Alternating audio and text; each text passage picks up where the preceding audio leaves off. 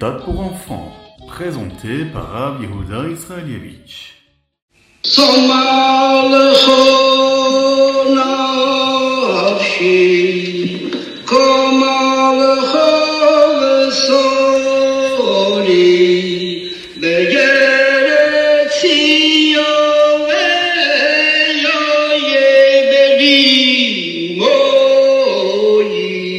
Bonjour à tous, infiniment heureux de vous retrouver pour partager avec vous le Ritat du jour. Aujourd'hui, nous sommes le Yom Hamishi, le cinquième jour de la semaine de la Parashat Vaitranan, Tisha B'Av, Tet Menachem Av, le neuvième jour du mois de Av, et Tafshin Pegimel, Shnatakel, l'année du rassemblement. Et nous allons commencer tout de suite avec le Chumash du jour. Aujourd'hui, nous sommes dans le Hamishi. Moshe Rabbeinu encourage les bénis Israël et il leur rappelle, il leur rappelle la crainte de Dieu qu'ils ont eue quand ils ont reçu la Torah au mont Sinaï. Et il leur dit si seulement vous étiez en mesure de garder cette irat cette crainte du ciel toujours, tous les jours de votre vie. Les bénis Israël doit être vigilant pour observer toutes les mitzvot qu'Akadosh Baruch leur donne en tout temps. Peu importe s'ils sont devant le Matan Torah, s'ils sont devant Akadosh Baruch quand ils reçoivent la Torah, ou dans leur vie de tous les jours. Et il leur précise, si vous vous comportez comme il faut et que vous gardez bien la Torah et les mitzvot euh, en tout temps, eh bien, sachez que vous pourrez vivre en Eretz Israël avec une véritable longévité et une réussite matérielle et spirituelle.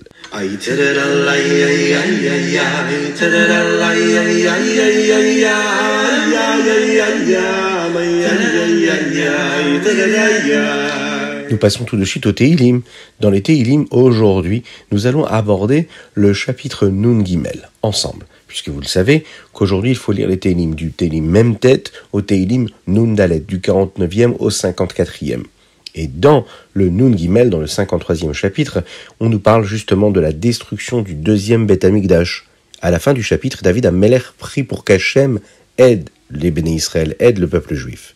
Le même verset est répété deux fois dans Teilim une fois dans le chapitre Yud Dalet et une fois ici.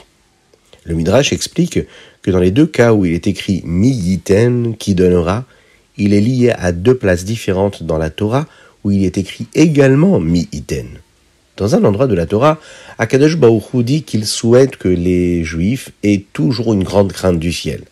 C'est d'ailleurs ce dont nous avons parlé dans notre Chumash. Et dans l'autre endroit, Moshe Rabbeinu souhaite que tous les bénis Israël, tout le peuple juif, soient des Nevi'im, des prophètes. Le Midrash dit que ces deux souhaits que Moshe Rabbeinu avait se réaliseront quand Mashiach arrivera, et ce que nous souhaitons très très rapidement, Bezrat Hashem.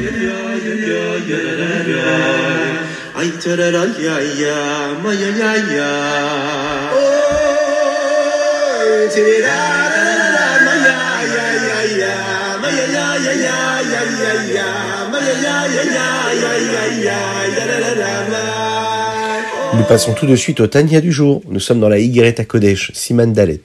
Alors, beaucoup de lettres dans la Higueret Kodesh parlent de l'importance de donner la tzedaka. Eh bien, en voici une autre. La Gemara dit que la Geoula, la rédemption totale, viendra grâce à la tzedaka. Pour comprendre cela davantage, nous apprenons que chaque juif a deux sortes de sentiments.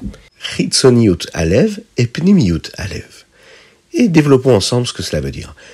Utalev, c'est les sentiments extérieurs, c'est-à-dire que si quelqu'un pense à Hachem et se réjouit de pouvoir faire des mitzvot, eh bien, cette excitation-là qu'il ressent, c'est appelé la Utalev.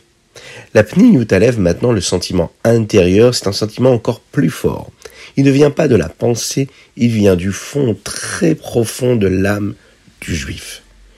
Nous pouvons avoir un exemple de Pnimi Utalev avec un sentiment matériel.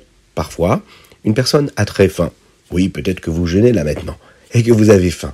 Ou bien quand quelque chose de très important s'impose à nous. Dans ces cas-là, on n'a pas vraiment besoin de réfléchir. Cela s'impose à nous. On sent combien on en a besoin. Cela vient d'un endroit qui est très profond dans la neshama, dans l'âme, et c'est même plus élevé que la logique, la partie de l'âme qui, elle, peut comprendre les choses. Comprendre les niveaux de sentiments qu'un juif dans la Avodat Hashem, eh bien ça nous aide à comprendre aussi le genre de délivrance personnelle que la mitzvah de la tzedaka apporte à chaque juif. Il faut que ce soit quelque chose de profond. Et quand c'est profond, eh bien ça peut nous permettre de ressentir quelque chose d'authentique qui s'impose à nous. Bezrat Hashem, Mashiach arrivera très rapidement.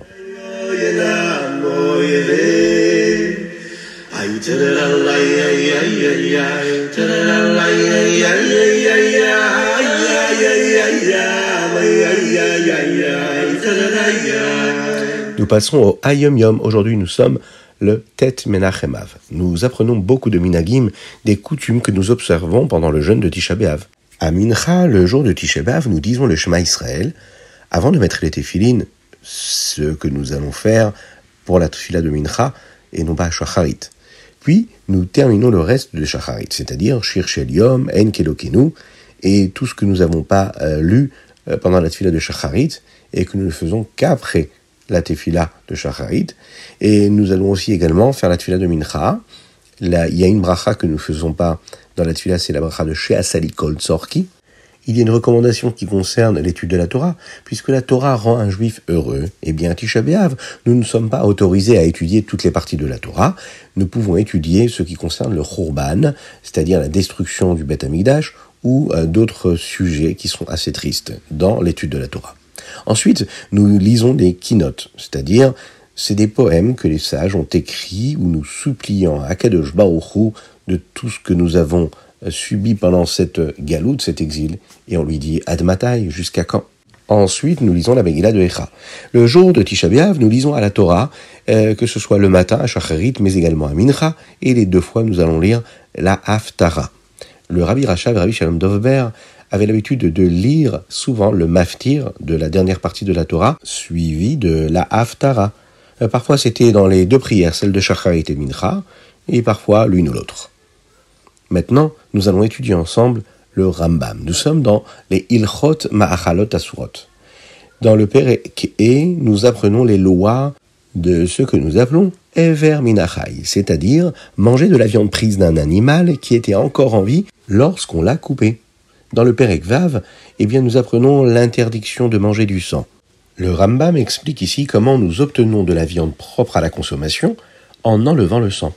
Une des méthodes est de laisser euh, reposer la viande dans de l'eau, puis de saupoudrer du sel dessus pour aider le sang à sortir, et ensuite nous lavons la viande dans de l'eau jusqu'à ce que l'eau ne devienne plus rouge du tout. C'est ce que nous appelons melicha. Mais c'est vrai que de nos jours, en général, quand on va chez le boucher cachère, la viande, le poulet est déjà cachérisée, mais il faut toujours s'en assurer pour que l'on puisse consommer cette viande. Et puis, dans le Perek Zahin, le Rambam ici nous enseigne les lois du chelev. Le chelev, c'est les parties de graisse de l'animal que nous ne sommes pas autorisés à manger. Nous devons retirer ces parties de graisse, ainsi que toutes les veines interdites en raison de la consommation du sang, la personne qui s'occupe de cette tâche-là est appelée un ménaker. Comme le chochet qui fait la shrita, le ménaker s'occupe là de toute cette partie-là qui rend la viande cachère à la consommation.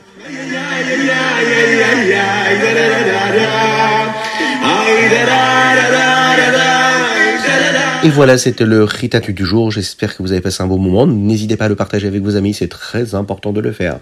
Que Dieu vous bénisse et qu'il vous protège, qu'il nous envoie le Mashiach, le Beth Amikdash, que l'on puisse se retrouver tous ensemble pour chanter, danser et apporter les corbanotes et retrouver ce Beth Amikdash avec tous les Kohanim, les Lévim, tous nos êtres chers. Aujourd'hui, nous faisons ce ritat-là pour une dédicace très particulière pour la Refouachelema de Avraham Nissim Ben Sultana. À très bientôt et Mashiach Nao.